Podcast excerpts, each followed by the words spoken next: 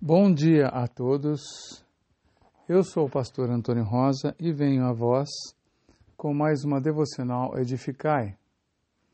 E nossa passagem de hoje, a nossa leitura, ela está no livro de Lucas,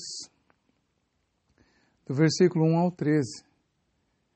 Peço que vocês leiam, pois senão meu áudio vai ficar muito grande.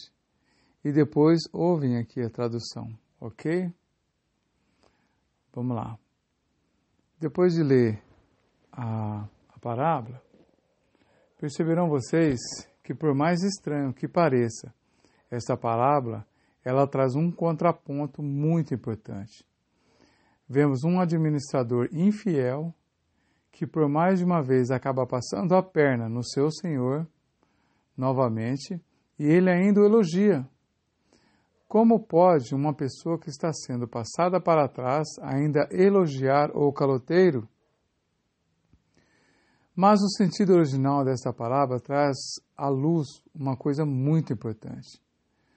Quando o administrador infiel chega aos credores de seu senhor e pede que eles assinem um papel dizendo que estavam devendo só metade da sua dívida, ele também era outro caloteiro. Caso contrário, não aceitaria uma coisa dessa natureza.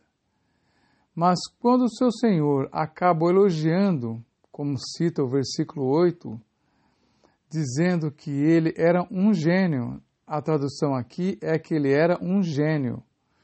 Como pode ser isso? Vemos que também o seu senhor era outro caloteiro pois uma pessoa de bem jamais vai elogiar uma coisa errada, principalmente quando ele é a vítima. Mas as pessoas que estão do mesmo lado, ou que têm a mesma mentalidade, elas se juntam. Talvez ele deva até ter pensado: nossa, nunca pensei num golpe desta forma, que ele até achou o golpista o seu administrador infiel um gênio, pois os caloteiros se entendem e os admiram. No versículo 10, vemos que pessoas que são infiéis, elas são no muito e são também no pouco. Mas as pessoas que são infiéis, elas são infiéis, tanto faz, irmãos, seja no pouco, seja no muito. Mas as pessoas que são fiéis, né, elas realmente são fiéis, tanto faz, seja no muito, seja no pouco. E no versículo abaixo, Jesus está dizendo que os filhos das trevas são mais astutos do que o filho da luz. Por que esta colocação? O que Jesus quis dizer com isso? A resposta é o seguinte: os filhos das trevas fazem de tudo para conseguir a vitória para conseguir sair bem das situações. Se empenham de toda a sua força. Mas os filhos da luz nem sempre fazem. Simplesmente fazem o básico. O sentido dessa passagem, dessa astúcia dos infiéis, faz um contraponto em que o justo deveria se dedicar muito mais pois o resultado é muito melhor, o resultado ele é eterno.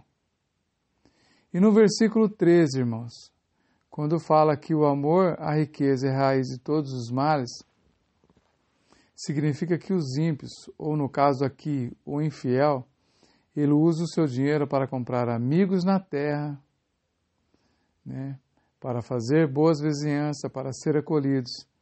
Mas o justo tem que usar das suas posses, dos seus talentos, para ganhar amigos para o reino. Quando o infiel, irmão, fosse despedido da casa do seu senhor, ele teria amigos para recebê-lo em suas casas, porque ele os ajudou a também se sair bem dessa situação, porque eles são unidos. Mas o justo, irmãos, ele tem que pensar o seguinte: quando ele chegar no céu, será recebido por amigos eternos, no qual ele se empenhou, deu tudo de si, até colocou suas posses nesse trabalho, neste investimento que é para toda a vida. Ninguém pode servir dois senhores, amar ou amar um e aborrecerá o outro, ou vice-versa. Deus abençoe a todos que seu dia seja maravilhoso, cheio da graça e conduzido pelo Senhor.